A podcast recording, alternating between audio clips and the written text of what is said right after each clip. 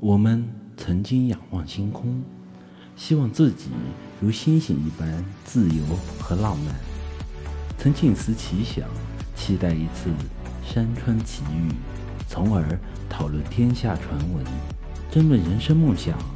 逍遥而来，逍遥而去，偶然间，希望在天地间寻一片属于自己的领地。一诉情，一动箫，我们意气风发。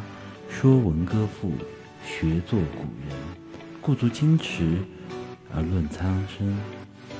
然而时光流逝，生活的线捆住了自己。有时候自由仅是一个梦想，而有些人携阳光渡春水，奔跑在祖国大地，揽一地风光，知几家方言。路尽而归，三更半夜。识书而读，不觉生活无味。时过变迁，花谢花开，那些经历，竟是自己一生中最大的财富。一生一世，受用不尽，感激不尽。